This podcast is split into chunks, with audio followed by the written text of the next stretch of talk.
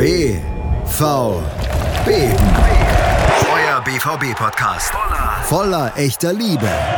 Mit Julius Eid und Christoph Albers. Auf meinsportpodcast.de. BVB in der Haus, auf mein Sportpodcast und sonst überall auf der Welt. Denn wir sind ja ein Podcast und überall abrufbar. Das ist die neue Folge, die zweite Folge diese Woche. Wir müssen über das Champions League Spiel von gestern Abend reden. Barca gewinnt 3 zu 1 gegen unseren BVB. Wir, das bin ich, das ist Julius Eid und wie immer Christoph Albers. Hallo Chrissy. Moin Julius, na, zweimal die Woche und wenn es gar nicht keinen guten Grund gibt für gute Laune, dann sind wir ja noch da und in dem Sinne, denke ich, haben wir heute mal eine nette Aufnahme, so zwischendrin. Ja, ich habe es dir ja eben schon im Vorgespräch gesagt. Ne? Ich habe heute Morgen verschlafen, war Stunden zu spät auf der Arbeit, ist mir noch nie in meinem Leben passiert ähm, hatte ich schon äh, gute Laune. Dann äh, natürlich das Spiel gestern hat auch nochmal die Stimmung angeheizt, dann bin ich auch erkältet und dann höre ich immer auf dem rechten Ohr nichts irgendwann, weil das so mit, mit den Nebenhöhlen zuschwillt. Also ich bin auch noch gehandicapt beim Aufleben. Es ist ein, ein, sehr guter Tag und wir haben uns natürlich den, den richtigen Verein ausgesucht, der einem wenigstens alles immer schön versüßt, weil es läuft ja wie, wie geschnitten Brot. Stimmt, ich bin echt froh, dass ich auch ein großes Herz für den FC Barcelona habe. Ah, scheiße, falscher Podcast. Äh, ja, Borussia Dortmund, ach so, nee, ähm, nee, gibt's nicht viel anders zu, zur Freude, echt nicht. Ja, äh, wir reden trotzdem kurz drüber, über Spiel. Äh, es war ein Champions League-Spiel. Ein Punkt wäre gut gewesen, ein Sieg wäre eigentlich das sichere Weiterkommen in der Champions League gewesen. So hat man aufgrund des Sieges von Inter gegen Prag es geschafft, eine sehr schlechte Ausgangssituation zu haben, weil das scheiß Barcelona natürlich mit ihrem 8 äh, mit ihrem Z-Kader gegen Inter jetzt antreten wird. Inter kann gewinnen und dadurch die Champions League, äh, also die K.O.-Runde sichern. Das werden sie auf jeden Fall tun. Da mache ich mir wenig Hoffnung. Und damit hat man es gestern eigentlich aus der Hand gegeben.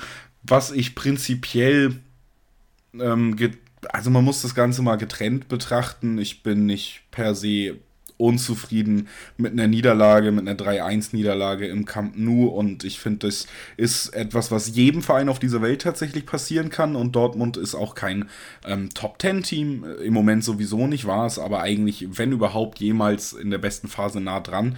Und auch jedes Top-10-Team wird eine sehr schwere Zeit im Camp Nou immer haben. Das ist ein Fakt. Deswegen finde ich so, das Ergebnis ist jetzt noch nicht der, der große Grund zur Ärgernis. So ist es halt, wenn man in der Gruppe mit Barcelona spielt und da dann auch ran muss. Die Art war natürlich dann ein bisschen schlimmer noch, weil, ja, man, man sieht, dass der Trainer versucht, aber man äh, sieht, dass nichts davon klappt und woran das liegt, dass der Trainer vielleicht auch falsche Sachen versucht, in Aktionismus verfällt. Das haben wir auch in der letzten Folge schon, die, die gestern Morgen erst rauskam, also wir sind ja wirklich dicht dran, ähm, da schon besprochen, woran das liegen könnte. Das ist also alles so auf der ja, Seite, die mich jetzt nicht so wahnsinnig bewegt, was mich einfach fertig macht, wenn ich diese Spiele im Moment sehe, ist, wie wie krass jeder einzelne Spieler unter seinen Möglichkeiten bleibt. Das ist wirklich wenn man so ein Spiel guckt und dann auch zweimal guckt und auf Taktiken achtet oder so, es wirklich egal ist mittlerweile, weil keiner unserer Spieler ja in der Lage ist, irgendwas umzusetzen. Wie willst du ein Offensivspiel irgendwie passabel auf den Platz bringen, wenn Pässe nach vorne generell Fehlpässe sind? Wie willst du eine Defensivleistung passabel, eine Defensivtaktik passabel auf den Platz bringen, wenn jeder deiner Spieler im Stellungsspiel versagt, sich in Zweikämpfen blöd anstellt und das Raumgefühl anscheinend komplett verloren hat? Das ist wirklich äh, jede taktische Ansprache im Moment eigentlich ja schon Perlen vor die Säue, weil diese Formschwäche des Teams, jedes einzelnen Spielers da macht es ja wirklich, also für mich mittlerweile unabhängig von Taktik, schwer zu beschreiben, wie dieses Team überhaupt irgendwann mal irgendwas reißen soll. Ja, tatsächlich. Also ich habe auch versucht, das Ganze irgendwie nochmal für mich auch taktisch einzuordnen, was Gründe für die Niederlage waren.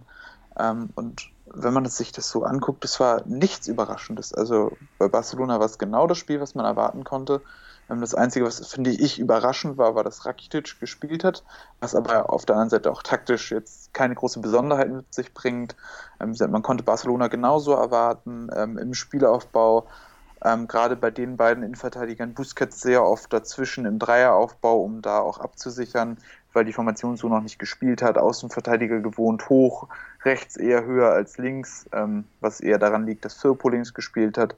Ähm, Mittelfeld Frankie de Jong seine Rolle gespielt wie sonst. Ähm, vorne die drei sowieso, ähm, gerade auch von Dembele ähm, konnte man genau das erwarten, was er gespielt hat, worauf Dortmund offenbar überhaupt nicht eingestellt war. Ähm, die Änderung auf Griezmann hat nichts, nichts beigetragen, dass man irgendwie da besser stand. Ähm, Messi hatte man absolut nicht im Griff, was man ehrlich gesagt aber auch nicht erwarten kann. Ähm, ich glaube, jeder, der das Spiel gestern gesehen hat, hat gesehen, dass dieser Spieler einfach, einfach ja, nicht zu stoppen ist, von einem ganz anderen Planeten kommt. Ähm, ich glaube, das braucht man auch, auch nicht irgendwie versuchen aufzuarbeiten. Ähm, deshalb ist er eben Messi, aber, aber auch davon ab. Also das war schon ganz schön wenig und vor allem man hat auch offensiv wieder mal sehr, sehr wenig aus den Möglichkeiten gemacht. Ähm, Barcelona ähm, wie gewohnt eigentlich mit zwei Viererketten verteidigt. Ähm, Suarez und Messi ähm, zumindest wenn Dortmund kontrollierten Ballbesitz hatte, ähm, haben wieder mal nicht mitgemacht und haben den Sechsern somit sehr viel Zeit gegeben und ähm, auch daraus hat man eigentlich im Prinzip nichts gemacht und das ist dann genau der Punkt, den du angesprochen hast, weil wieder alles zu unsauber war, weil irgendwie keine Ideen bestanden, weil wieder mal sehr wenig brauchbare Laufwege gezeigt wurden, aber eben vor allem, weil es immer wieder unkonzentriert war, immer wieder unentschlossen und wenn du so spielst, ähm, ja, dann kann es im Prinzip auch nichts werden, zumal dir dann auch noch ähm, offensiv die Schärfe im Pressing abgegangen ist, dass du selbst gegen das Barcelona-Pressing kein Mittel gefunden hast, im Prinzip vor allem in der ersten Halbzeit.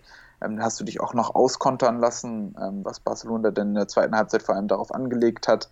Ähm, Im Grunde muss man ja sogar noch sagen, dass die drei Tore einigermaßen gnädig waren. Da waren noch deutlich mehr Möglichkeiten, das höher ausgehen zu lassen. Ähm, gerade wenn ich da an Antoine Griezmann denke, Messi hatte noch Möglichkeiten. Also ähm, es war jetzt nicht so, dass es auch, auch dennoch hätte knapp werden können, auch wenn Sancho am Ende sogar noch die Möglichkeit hatte zu verkürzen. Also letztendlich, worauf ich hinaus will, ist, dass es einfach an allen Ecken und Enden gefehlt hat, obwohl alles zu erwarten war. Und ähm, ich kann mir nicht vorstellen, dass Lucien Favre die Mannschaft nicht darauf eingestellt hat, weil auch er wird das Spiel so der, der Katalanen so gelesen haben und so auch vorgetragen haben. Aber es bringt halt einfach nichts, es verpufft und ähm, das ist schon sehr, sehr schockierend. Und das liegt in meinen Augen vor allem wirklich an der Unkonzentriertheit, an der Formschwäche der Mannschaft und an der ja, generellen Leblosigkeit, die momentan herrscht. Ja, du kommst halt nicht dran vorbei jetzt. Du kannst das Team nicht austauschen. Das ist ja richtig, auch wenn es eine Floskel ist, dass der Trainer eben gehen wird und dann hofft man, dass diese Formschwäche der Spieler sich damit irgendwie von Zauberhand erledigt. Aber es ist in, in weiten im weiten Maße auch immer eine Frechheit von Spielern, die auf hohem Niveau verdienen und eigentlich auch auf hohem Niveau leisten können, was man da größtenteils zeigt. Das muss man auch einfach nochmal klar hinausstellen. Das, ähm, über die taktische Ausrichtung wurde dann auch viel gemeckert, zum Beispiel. Warum spielt man mit vier Außenverteidigern? Wir waren uns da eigentlich einig, auch wenn man raufguckt. Ja, im Endeffekt spielt man mit einem Außenverteidiger. Weder Guerrero ist wirklich Außenverteidiger, noch Schulz ist besonders äh, gut auf dieser Position, noch Hakimi, der seine Stärken auf jeden Fall da vorne hat. Also es ist jetzt nicht so, dass man da vier ultra defensive Leute aufgestellt hat. Das mal zuerst zu diesem Punkt. Das zweite ist, dass die Grundidee jetzt nicht komplett scheiße ist. Wir haben ja sogar in der Vorbesprechung hier auch drüber geredet, dass man mit einer Fünferkette vielleicht ganz gut gegen Messi in den Halbräumen agieren könnte. So hat man defensiv ja fast mit einer Sechserkette gespielt, eigentlich jedem Außenverteidiger gegen Dembele, gegen Messi, später gegen Griezmann einen weiteren äh, Mittelfeldspieler, also es war ja auch eher ein 4-4-2, was man gespielt hat mit äh, Hakimi und Schulz, anstatt ein 4-2-3-1, also eher Mittelfeldspieler als Flügelspieler, die man da aufgeboten hat, dass man den Verteidigern, den Außenverteidigern eben weiteren zur Seite stellt, dass man Messi von dem mit dem Außen-Mittelfeldspieler, der Schulz war, dann pressen kann und der Zwischenraum, das heißt, wenn er zur Mitte weggeht, eben dann auch von einem herausrückenden Guerrero abgedeckt werden kann. Taktisch ist das nicht die allerdümmste Idee. Natürlich muss man sagen, wenn man sich jetzt hinstellt und sagt, Borussia Dortmund steht für offensiven Fußball, dann kannst du so nicht aufstellen, denn es war keine offensive Aufstellung. Andererseits finde ich, ein bisschen Realismus muss man auch immer mal drauf gucken, gegen wen man da gespielt hat, in welcher Situation man sich befindet und das ein Punkt sehr, sehr gutes Ergebnis gewesen wäre, auch tabellarisch. Deswegen kann ich per se jetzt nicht, nicht kritisieren, dass man versucht hat, da erstmal alles abzusichern. Das Grundproblem ist einfach, dass Verteidigen auch funktionieren muss, egal welche Idee man da wählt, auch individuell funktionieren muss. Und wenn, wenn das nicht klappt, diese Art, Messi zum Beispiel da den Raum zum Atmen zu nehmen, die hat ja absolut nicht geklappt. Schulz war wieder völlig verloren. Guerrero hat da auch nicht so raufgerückt, wie ich es mir vorgestellt habe, als ich dann nach zehn Minuten auch wirklich mal ein Bild hatte, wie das Ganze eigentlich ablaufen soll, von der Idee her. Das hat ja einfach auch individuell dann wieder nicht geklappt und Messi hatte einfach auch wirklich Räume. Ab davon, dass er natürlich ein ganz toller Fußballer ist, wie du es ausgeführt hast dass man ihn vielleicht auch nicht stoppen kann, wenn man ihn durchgehend auf den Füßen steht. Aber das hat man ja nicht mal getan. Man hat ihm viel zu viel Raum gegeben und deshalb konnte er da mit zwei Assists und einem Tor auch das Spiel im Endeffekt dann entscheiden, weil diese Absicherung gegen ihn absolut nicht funktioniert hat, dass man dafür dann eben die Offensive eigentlich erstmal komplett aufgibt, um defensiv sicher zu stehen, defensiv das nicht hinkriegt. Das ist, das ist einfach wieder das Schlechteste, was passieren kann, wenn man diese Ausrichtung wählt. Dazu kommt dann, dass Dortmund es überhaupt nicht hingekriegt hat, diesen Raum zu bespielen, den du genannt hast, nämlich den, der frei wird, wenn Messi und Suarez nicht zurückarbeiten, den Sechserraum.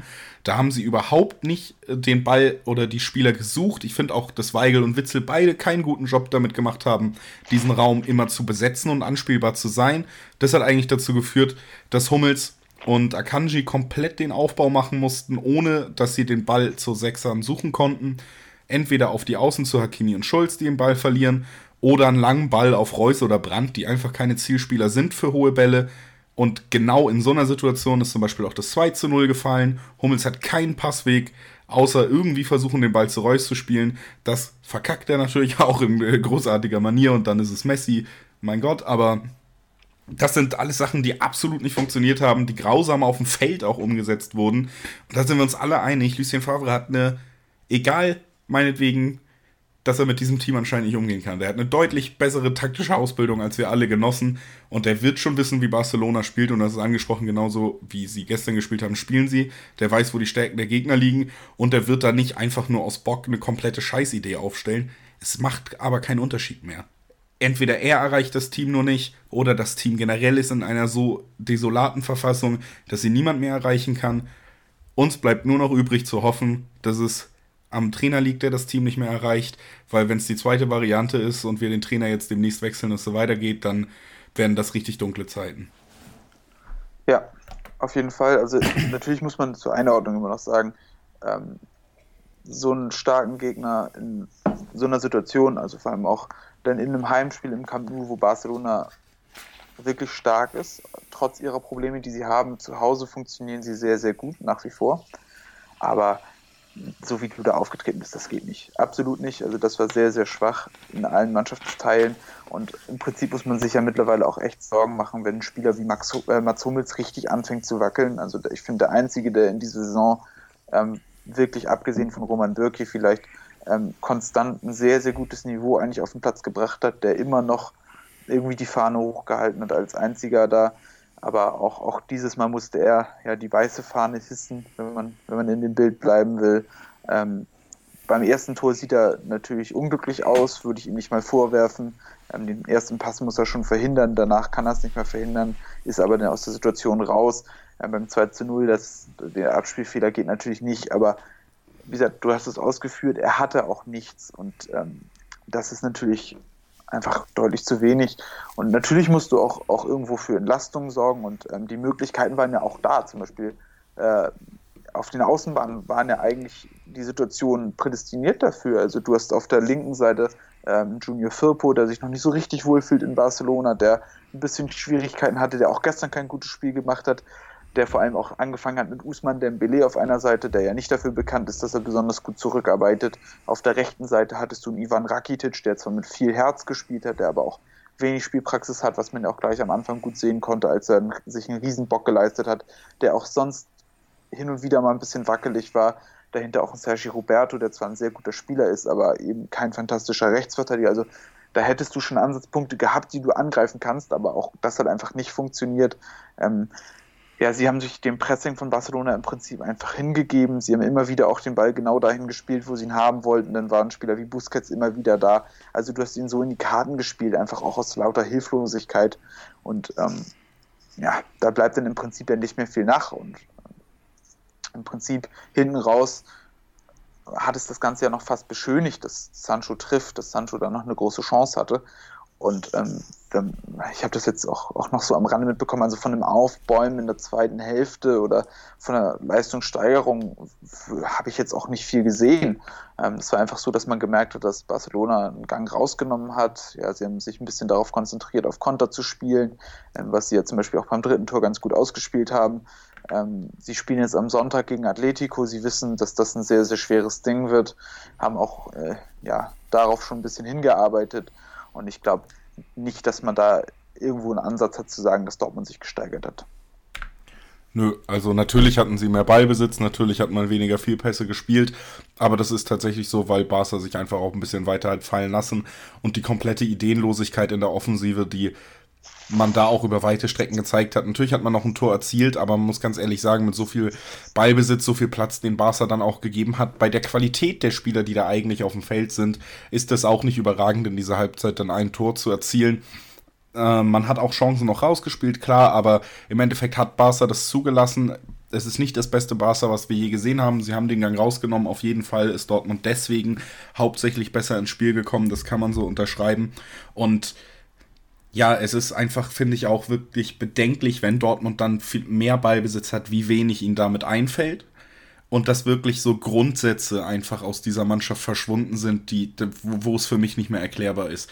Wo man wirklich sieht, dass es nicht mal mehr diese Dreiecke auf dem Feld gibt, die man bilden muss. Das heißt, man hat äh, immer zwei Spieler in der Nähe, die man anspielen kann, dass man sich da durchkombinieren kann. Das funktioniert nicht mehr, diese Dreiecksbildung. Die Räume sind nicht besetzt. Man hat absolut keine Idee, wie man Torchancen kreieren soll. Nicht mal auf dem rudimentärsten Niveau. Also Doppelpässe, außer in ein, zwei aufblitzenden Situationen, wo man dann fast vom Sofa kippt und denkt, Alter, was war das denn? Das habe ich ja seit zwei Wochen nicht mehr gesehen.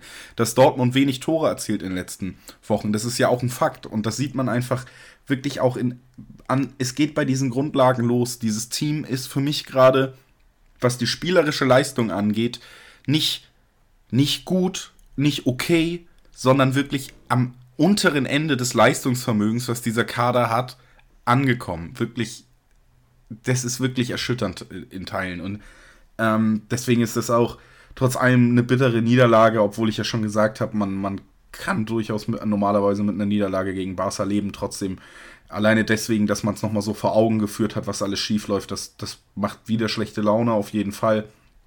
Ich weiß an, ansonsten nicht, was ich dazu noch groß beitragen soll. Es hat mich echt wieder mal richtig bedient nach dem Spiel Freitag, was mich auch richtig bedient hat. Da haben wir aber erst drei Tage später aufgenommen. Da konnte ich das Ganze noch ein bisschen besser verarbeiten. Im Moment, ja, wenn ich da jetzt auch wieder drüber rede, bleibt mir nichts anderes übrig, als so ein vernichtendes Urteil zu fällen, was, was den Verein im Moment angeht.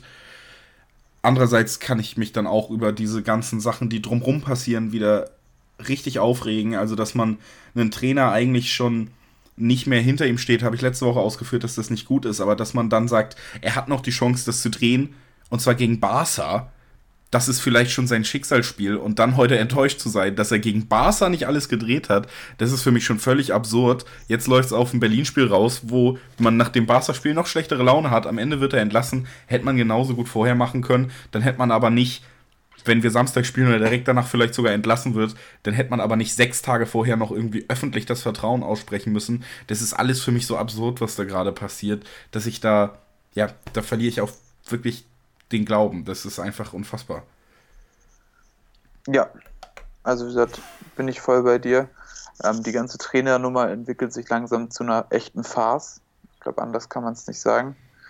Ähm, mir tut es persönlich sehr leid. Ich, ich weiß nicht, also Lucien Favre, finde ich, hat das in der Form nicht verdient. Ähm, ja, tut schätze, mir auch leid. Ja, Muss also ich auch nochmal sagen, tut mir ja auch leid. Nein, es also, ist wirklich so. Ich also bin nur sauer, aber ich gebe dir völlig. Ich schätze ihn nach wie vor sehr und irgendwie, ich finde, das ist relativ unwürdig. Ich glaube, da hätte man offene Trennung dann auch anstreben können, wenn man es ihm nicht mehr zutraut. Ansonsten auch Vertrauen wirklich demonstrieren, aber das scheint, scheint nicht der Fall zu sein muss sagen, insgesamt macht die Führungsebene derzeit einen sehr, sehr unglücklichen Eindruck, vor allem auch, weil sie, denke ich, schon auch wissen, dass, dass sie einen großen Teil der Verantwortung auch trägt. Und das ist natürlich dann irgendwo auch schade. Ähm, dazu kommen natürlich auch noch andere Störgeräusche ähm, außerhalb des Platzes, die dafür sorgen, dass es wahrscheinlich auch intern weiter knirscht. Ähm, da sind dann auch Spieler, die sich wichtiger nehmen als die Mannschaft. Und ähm, das spricht dann halt auch Bände über den BVB im Jahre 2019. was ja insgesamt, wenn man es jetzt mal so Revue passieren lässt, ein wirklich sehr enttäuschendes Jahr war. Und ich glaube, das kann man so auch nicht länger denn hinnehmen. Und ich bin immer ein Gegner davon, aber so ärgerlich es ist, letztendlich ist der Trainer das schwächste Glied und man kann sich sicherlich irgendwann fast schon freuen, wenn Lucien Favre endlich erlöst wird, ähm, weil er sicherlich nicht der Mann ist, der das Ruder rumreißen kann. Dafür ist, glaube ich, schon zu viel verbrannte Erde vorhanden. Ich glaube, ähm, seine Position ist so geschwächt, ähm, er ist so unbeliebt im Fanlager, ähm, dass es für ihn sehr, sehr schwer wird, das ganze Ding nochmal umzudrehen. Das Vertrauen aus, dem, aus der Führung fehlt offenbar auch. Und ähm, ja, letztendlich wird ein Trainer, und das sage ich immer wieder, die Probleme nicht lösen, aber ähm, zumindest kann ein Trainer für einen Impuls sorgen. Und ähm, ich freue mich langsam mehr und mehr mit dem Gedanken an, auch weil ich einfach keine andere Lösung mehr sehe. Und ich wünsche mir sehr, dass ähm, viele Spieler sich auch verändern müssen, ähm, weil, ich, weil ich bei ihnen auch nach wie vor ähm, die Hauptverantwortung sehe. Und wie gesagt, bei einigen Spielern platzt mir langsam echt äh, die Hutschnur, weil es einfach so wenig respektvoll ist, dass ich es einfach nur bedauerlich finde. Ja, kann man so stehen lassen. Wir reden gleich noch über den Spieler, den man in allererster Linie da ansprechen muss, aber wir müssen erstmal eine kleine Pause machen. Und dann gibt es äh, die Sancho-Schelle und es gibt auch noch die Vorschau auf Hertha, also genug Grund dran zu bleiben. Und ihr kennt das ja, wir leiden hier zusammen und geteiltes Leid ist, äh, wie meine Oma immer sagte, doppeltes Leid. Also, weiß nicht, ob es sich lohnt, bleibt trotzdem dran. Die komplette Welt des Sports. Wann und wo du willst. Auf meinsportpodcast.de. Interception. Touchdown. Der Football Talk mit Sebastian Mühlenhof. Höre die aktuellsten News aus den NFL Divisions. Jede Woche neu auf meinsportpodcast.de. Da sind wir auch schon wieder. Es ist BVB eben auf meinsportpodcast.de. Chris Weil ist noch da. Jö seid. Ich bin auch noch da wunderschön. Wir haben über Barca geredet und äh, ja, uns nochmal, oder ich vor allen Dingen nochmal ein bisschen einfach mein, mein Leid ausgebreitet für euch, damit ihr wisst, äh, es geht mir nicht gut. das ist die Grundaussage dieser gesamten Folge. Geht mir nicht gut mit diesem Verein gerade und ich hoffe, irgendwas ändert sich. Ich kann nämlich auf jeden Fall nicht mehr lange mir das alles in diesem Zustand äh, geben. Dazu gehört auch ein Jaden Sancho, der sich mal wieder dazu hat hinreißen lassen, eine extrem respektlose Aktion zu bringen. Ich äh, saß heute auf der Arbeit, da kam die News rein. Äh, ich arbeite da, wo es äh, direkt News gibt und äh, zwar da, wo man auch dann äh, eigentlich den Quellen glauben kann, wenn da was veröffentlicht wird. Und ich muss sagen, als ich dann da gelesen habe, dass Sancho nicht nur das gemeinsame Teamfrühstück verpasst haben soll, sondern auch die Teambesprechung und das Mittagstraining, da ist mir schon die Hutschnur ein bisschen hochgegangen weil man hat gestern schon gemutmaßt, hat es disziplinarische Gründe. Favre hat es auf jeden Fall mehr als deutlich schon angesprochen. Da hätte man aber noch denken können, vielleicht meint er irgendwie uninspirierte Trainingsleistung, was schon eine Frechheit wäre vor so einem Spiel. Aber diese Art der Verfehlung in, in der Größe vor dem wichtigsten Champions League-Spiel, auch vor eigentlich auch dem größten Spiel, Spiel vielleicht seiner Karriere bei Dortmund, wenn man das Stadion und den Gegner zählt, das ist für mich nicht nachvollziehbar. Eine absolute Frechheit und trotzdem hat der Verein es geschafft, sich da selber nochmal schön doof hinzustellen, indem man ihn eben nicht völlig zurecht suspendiert hat, nicht aufgestellt hat, nicht mal im Kader hatte, sondern man hat ihn noch auf die Bank gesetzt, hat ihn noch gebracht, damit er präsentieren konnte, dass er guter Fußballer ist und ihm im Endeffekt da auch noch mehr Argumente in die Hand gegeben. Also weiß ich nicht, meine Sympathie ist da äh, ganz weit weg vom Spieler und ich finde es einfach schade, dass man da als Verein wieder mal dann auch noch in solchen Situationen genau die falsche Entscheidung trifft. Ja, es zieht sich momentan ein bisschen durch, dass man sehr unglücklich agiert in vielerlei Hinsicht. Ähm, der Verein tut sich da sicherlich keinen Gefallen, ähm, verschiebt das Machtverhältnis noch weiter zugunsten des Spielers. Ähm, die Reihe der Verfehlungen ist ja mittlerweile auch relativ eindrucksvoll. Ich finde, das sind ja auch alles Dinge, die vielleicht einmal passieren, aber danach hast du es eigentlich auch verstanden. Auch mit 19 hast du es dann verstanden, aber bei Sancho setzt das Verständnis offenbar nicht ein. Wobei mir sich langsam aber sicher auch das Gefühl aufdrängt, dass es nicht äh, Nachlässigkeit ist, sondern eher Kalkül. Es wirkt so, als, als wollte ein Wechsel erzwingen. Man kennt, ja, man kennt eigentlich solche Gebaren mittlerweile leider schon. Auch bei der Borussia kennt man diese Gebaren leider schon. Und das ist immer eine sehr, sehr unschöne Art und Weise, wie auch sicherlich auch mit Berater-Einfluss ähm, da Druck ausgeübt wird. Und ähm, das sind diese, diese wirklich sehr, sehr unschönen Blüten, die der moderne Fußball an der Stelle treibt, ähm, die es mir auch sehr, sehr schwer machen, da irgendwie Verständnis aufzubringen. Ähm, ich hatte eigentlich immer gehofft, dass, dass Sancho ein Spieler ist, der sich sauber verhält. Er machte eigentlich auch gerade in der letzten Saison, als es so gut lief, einen relativ reifen und vernünftigen Eindruck. Ähm, das Ganze hat sich jetzt natürlich ins Gegenteil verkehrt und ähm, das erhöht natürlich die Enttäuschung auf meiner Seite auch enorm.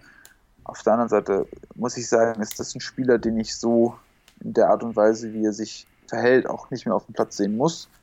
Ähm, da sehe ich lieber andere Spieler. Auf der anderen Seite, so wie die Spieler momentan performen, gucke ich eigentlich keinen von denen gerne zu. Also, was soll's, irgendwie, irgendwie bin ich schon wieder so abgefuckt von dem ganzen Thema und habe mich von auch so aufgeregt schon, dass es, dass es mir jetzt auch eigentlich schon fast wieder egal ist. Ja, also das äh, trifft auf vieles zu im Moment rund um den Verein. Wir, und trotzdem kann man nicht gegen an, trotzdem werden wir weiter hier jede Woche drüber sprechen und hoffentlich bald auch wieder positiver. Ich glaube aber trotzdem, das nächste Spiel, das wird noch immer noch nicht so, so positiv zu besprechen sein. Man hat einfach gesehen, dass da im Moment, ne, dass der dass die Truppe in, in, Trümmern liegt. Das ist offensichtlich, man hält weiter an Favre fest. Das heißt, man hat jetzt auch einfach nicht die Möglichkeit. Und so dumm das ist, auch menschlich gesehen, dann direkt für den Trainer immer. Das ist ja eine der wenigen Möglichkeiten, die vielleicht dann doch einfach einen größeren Impuls zumindest auslösen könnte, wenn man den Trainer wechselt. Da verzichtet man vor Hertha drauf. Und Hertha hat genau das getan und ist mit einer vielleicht äh, ja, taktisch gesehen nicht unbedingt Trainerkoryphäe, aber mit einem Namen und mit einem interessanten Team, was dieser Name mitbringt, ist tatsächlich geschafft, auf einmal so etwas wie Aufbruchstimmung und Euphorie irgendwie in den Verein zu bringen. Kurz vor dem Dortmund-Spiel, was sehr ungelegen kommt, äh, wenn man sich unsere Verfassung im Moment anguckt. Und man spielt in Berlin, wo man immer zumindest enge Spiele gesehen hat. Ich, ich bin mir mittlerweile da sehr unsicher, ob ich sagen würde, wir gehen da ins, ins Spiel und haben gute Chancen, irgendwas zu holen. Ja, ich meine, das ist jetzt natürlich immer diese ganz, ganz schwere Situation. Man weiß nicht, was auf einen zukommt. Ähm, der Gegner hat natürlich irgendwie die Trümpfe des, des Unbekannten in der Hand. Ähm, gerade Jürgen Klinsmann ist jetzt ja auch kein Trainer, der für eine bestimmte taktische Idee steht, sondern ist jetzt auch dadurch, dass er länger nicht mehr im Clubfußball aktiv war, eine kleine Wundertüte. Aber ich finde es sehr, sehr spannend. Du hast das Team schon angesprochen. Er hat sich als Co-Trainer ähm, Alexander Nuri, der ja seinerzeit auch bei Werder Bremen und beim FC Ingolstadt ähm, bereits ja, äh, auf hohem Niveau im, im, deutschen Fußball tätig war. Er hat, glaube ich, seinen ähm, ehemaligen Co-Trainer Feldhoff mitgebracht. Er hat Andreas Köpke als Torwarttrainer mitgebracht und Arne Friedrich als Performance Manager. Und das ist natürlich alles in allem sehr interessant. Ähm, ja, wenn du es so interessant findest, sag mir mal bitte, was ein Performance Manager genau ist. Ein Performance Manager ist aus meiner Sicht auch ein relativ kryptischer Begriff. Ähm, so viel ich weiß, ist es allerdings eine Position, die gerade in der Premier League ähm, eigentlich relativ geläufig ist. Und ähm, ich glaube, es, es geht in erster Linie auch darum, ähm, dass man Leistung misst und ähm, dass man im Prinzip sozusagen ähm, die Ressourcen versucht, möglichst gut zu nutzen. Ich glaube, da geht es auch so ein bisschen darum, ähm, Belastungssteuerung, ähm, dass man ähm, auch sich nochmal detailliert damit befasst, äh, was welcher Spieler beigetragen hat. Ähm, das wäre zumindest meine Interpretation dessen. Ähm, ich kenne das, das ist zum Beispiel ähm, beim FC Fulham längere Zeit ähm, eine relativ prominente Position war, aber dass auch andere Premier League Teams darauf gesetzt haben. Und ähm, das ist ja natürlich immer dann, dann relativ schwer, das konkret zu fassen, weil die einzelnen Aufgaben sich natürlich unterscheiden. Ich glaube, dann gerade was, was so Analysten und ähm, aus dem Physio-Stuff, was das angeht, ähm, sind da, glaube ich, die Aufgabenbereiche auch, auch fließend. Deshalb kann ich das jetzt hier auch nicht weiter spezifizieren. Dafür fehlt mir der Einblick. Ähm, aber ich finde es relativ cool eigentlich, dass mit Jürgen Klinsmann zumindest auch immer noch neue Einflüsse auch in die Bundesliga kommen. Und das ist, glaube ich, tatsächlich die Stärke von Jürgen Klinsmann, dass er sich nicht davor scheut, sich Spezialisten mitzubringen, dass er sich nicht davor scheut, neue Dinge einzuführen, dass er auch mal disruptiv agiert. Ähm, und ich glaube, das ist das Gute von ihm. Ich glaube, er ist gar nicht mal, haben wir schon gesagt, der große Taktiker oder sonst was, aber er ist jemand, der durchaus Visionen hat, der mutig ist und der auch sich aus gewissen Sachen einfach raushalten kann und dadurch einen gewissen Blick auf Dinge erreicht.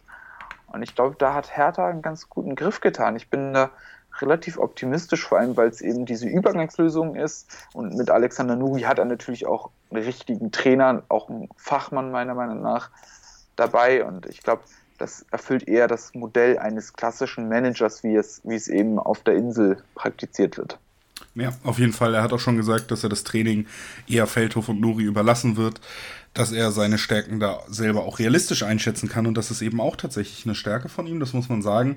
Wenn er das aber so betreiben wird, dann kann man davon ausgehen, dass man zum Beispiel viele taktische Einflüsse von Alexander Nuri sehen wird und der ist ein sehr großer Liebhaber der Fünferkette immer gewesen. Es ist auf jeden Fall eine Sache, auf die man sich dann halbwegs einstellen könnte, dass wir sie auch am Wochenende sehen. Ich bin da von ziemlich überzeugt, dass das der Ansatz sein wird, den die Hertha gegen uns wählen wird. Und dann ähm, wird Dortmund da, glaube ich, nicht mehr groß. Also ich. Die Frage ist ja auch, wenn man alles glaubt, und das ist natürlich mittlerweile Schwachsinn.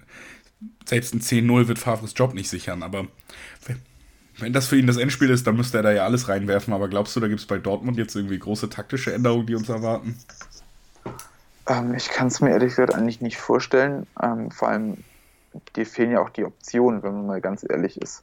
Also, du hast ja keine groß anderen Formationen geprobt. Er hat ja auch nicht, nicht so wahnsinnig viel Variabilität entwickelt über die Zeit. Ähm, das ist sicherlich auch ein Aspekt. Das ist nicht, nicht das Wichtigste, aber es ist sicherlich ein Aspekt. Ähm, ich glaube, das ist auch, auch purer Aktionismus, wäre jetzt da irgendwie anzufangen, irgendwie mit einer Dreierkette auf einmal anzufangen und versuchen, einen super offensiven Ansatz aller 3-4-3 zu fahren, wo du wirklich auf, auf offensive Flügelspieler auch setzt. Ähm, von daher, ich rechne damit, dass er wieder mit einem 4-2-3-1 äh, spielt. Ähm, ich rechne auch wieder mit einer Doppel-6 äh, Witzel-Weigel. Ich kann mir nicht vorstellen, dass er zum Beispiel auch nochmal einen Hut reinnimmt. Ich glaube nicht, dass er sich traut, einen Brand auf die 6 zu stellen. Ähm, also ich erwarte bei Dortmund relativ viel vom Gleichen und ähm, bei Hertha bin ich, bin ich tatsächlich wie du sehr, sehr gespannt, wie es interpretiert. Ähm, ich meine, der Kader gibt viel her. Ich finde, ähm, gerade auch auf den Außenpositionen ist man sehr spannend besetzt. Ähm, ich finde gerade auch, wenn man sich überlegt, da ist offensiv auf den Flügeln zum Beispiel Luke Bacchio, De Rosun, ähm, du hast noch einen Wolf, der auch defensiven Flügel bekleiden kann. Ähm, Maximilian Mittelstädt kann auch die komplette linke Seite bekleiden. Theoretisch hast du auch noch Marvin Plattenhardt, der mit seinen Flanken auf jeden Fall ein gefährlicher Spieler ist, was gegen Dortmund vielleicht auch ein Mittel ist. Also ich finde, der Hertha-Kader gibt eigentlich relativ viel her und gibt dir auch relativ viele Möglichkeiten, taktisch zu variieren. Und da bin ich mal gespannt, auch ähm, was sich wahrscheinlich dann eben Alexander Nuri auch überlegt hat, wie man, wie man das Dortmunder System knacken kann. Weil ich glaube, dass eben gerade die Hertha den großen Vorteil hat, dass sie sich jetzt erstmal relativ stark daran orientieren kann, wie man Borussia Dortmund möglichst gut begegnet. Und darin sehe ich einen sehr, sehr großen Nachteil für die Borussia. Ja, also da hat sich wirklich in dieser Woche einfach viel getan bei Hertha, was die Vorzeichen nochmal dann doch ziemlich gedreht hat. Und die Stimmung bei Dortmund, ja, die Chance, dass man die vielleicht irgendwie retten kann durch einen guten Auftritt bei Barca, die hat man ja ganz offensichtlich auch noch verfehlt. Also ja, es ist einfach im Moment so eine Situation, da bleibt einem nicht viel übrig, als zu hoffen, dass irgendwie die Spieler sich am Riemen reißen und tatsächlich deutlich über dem Niveau auftreten, auf dem sie in den letzten Wochen aufgetreten sind. Ansonsten muss ich ehrlich sagen, habe ich das erste Mal wirklich jetzt vor Paderborn war ich ja auch noch positiv gestimmt, aber man, man weiß, wo man gerade steht. Es läuft aus. Die, die Krise ist an ihrem Höhepunkt angekommen. Auch im Umfeld, auch in der gesamten Stimmung drumherum. Und dann muss man einfach sagen, ähm, ist für mich tatsächlich ein Spiel, wo ich diesmal sagen würde, Dortmund geht da für mich nicht als Favorit ins Rennen oder als ein Verein, der riesige Aussichten auf den Sieg hat. Und das tut richtig weh für mich, das zu sagen. Und wie gesagt, ich habe es bis jetzt immer noch geschafft, mir schön zu reden, aber bei diesem Spiel hat sich das dann doch ein bisschen gedreht und ich ja, ich glaube, wir sehen das Debüt von Klinsmann und wir sehen das letzte Spiel von Lucien Favre am selben Ort. Uh, gewagte These. Ähm, ich weiß nicht, ich tue mich ganz, ganz schwer damit, ähm, jetzt dieses Spiel zu prognostizieren. Also ich bin echt gespannt, also gerade auch gespannt, wie die Hertha sich präsentiert. Ähm, bei Dortmund erwarte ich nicht besonders viel. Ich weiß aber auch nicht, was von der Hertha zu erwarten ist. Also ich habe sie zuletzt gesehen und das war katastrophal. Ähm, die Hertha hat die größeren Möglichkeiten, den Bock umzustoßen, glaube ich. Dortmund hat es. Dortmund ist im Prinzip in der Sackgasse. Also ich, ich kann schon verstehen, in welche Richtung du gehst. Und also ich, ich lasse mich zumindest auch davon überzeugen tatsächlich. Ähm, aber ja, Chris, ich will dich nicht überzeugen und unsere Zuhörer wollen ja auch nicht, dass du überzeugt. Die wollen, dass du uns jetzt erklärst, warum eine Scheiße gewinnt und warum das sich dann alles noch dreht mit Favre. Damit einer hier nicht so komplett desillusioniert ist, zumindest. Schatz, ich bin neu verliebt. Was? Da drüben. Das ist er. Aber das ist ein Auto. Ja, eben. Mit ihm habe ich alles richtig gemacht. Wunschauto einfach kaufen, verkaufen oder leasen. Bei Autoscout24. Alles richtig gemacht.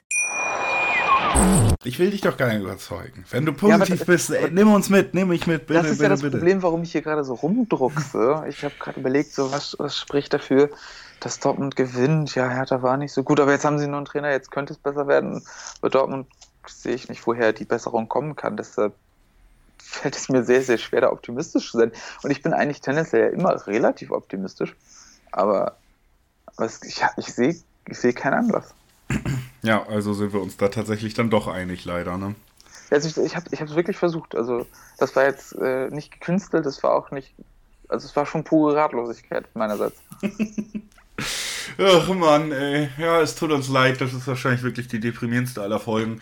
Aber lass uns ehrlich sein, so deprimierend wie jetzt gerade war die Situation tatsächlich auch nie. Da tragen wir einfach eben der Situation ein bisschen Buße. So ist es. Wir haben uns trotzdem hingesetzt, wir haben trotzdem drüber geredet und ich hoffe, ich habe mich ein bisschen geirrt und ähm, wir können positiver reden, wenn wir über Hertha reden nächste Woche. Oder natürlich auch eine Möglichkeit, wir sind heiß am Diskutieren, was einen neuen Trainer angeht. Auch das verspricht Spannung und äh, das ist auf jeden Fall eine Zeit, wo es sich weiter lohnt, BVB zu hören. Ich hoffe, ihr tut das eh alle gerne. Ich hoffe, ja, auch mal schlechte Laune nehmt ihr dann äh, mit und äh, leidet mit uns und nehmt uns das nicht so übel. Und äh, ja, tippen lassen wir weg, weil ich tippe nicht gegen Dortmund. also ja. würde ich sagen, lassen wir es heute und verabschieden uns. Danke, dass ihr dabei wart. Es wird alles wieder gut, versprochen, irgendwann. Das ist mein Schlusswort. Christoph, du darfst natürlich jetzt auch nochmal deine Worte an die geschätzten Zuhörer richten. Ja, ich bedanke mich auch für eure Aufmerksamkeit fürs Zuhören. Ähm, ich drücke uns allen die Daumen, dass wir nächste Woche besser gelaunt sind. Aber man soll ja auch auf auf einer positiven Note enden. Und deshalb bemühe ich mal die guten alten Statistiken und sage, wir hatten immerhin mehr Ballbesitz im Camp Nou und hatten sogar eine bessere Passquote, also pure Dominanz. Pure Dominanz. Auch eine positive Note von mir. Mache schönen Abend, mache eine Flasche Weißwein auf, setzt euch vom Fernseher, neue Martin Scorsese, The Irishman ist auf Netflix. Richtig geil, richtig geil. Ähm, immerhin etwas, was man gucken kann, was einem einen mitnimmt. Das ist nochmal mein Tipp zum Wochenende. Wir hören uns nächste Woche wieder. Tschüss und bis bald. B. V. B. Euer BVB-Podcast. Voller echter Liebe. Mit Julius Eid und Christoph Albers. Auf meinsportpodcast.de. 90 Plus On Air. Der Podcast rund um den internationalen Fußball. Mit Marius Merck und Chris McCarthy. Da herrscht ein enormer Druck, da werden Unsummen investiert, um den Erfolg regelrecht zu erzwingen. Jeden Monat neu auf meinsportpodcast.de. Schatz, ich bin neu verliebt. Was? Da drüben. Das ist er. Aber das ist ein Auto. Ja, eben. Mit ihm habe ich alles richtig gemacht. Wunschauto einfach kaufen, verkaufen oder leasen. Bei Autoscout24. Alles richtig gemacht.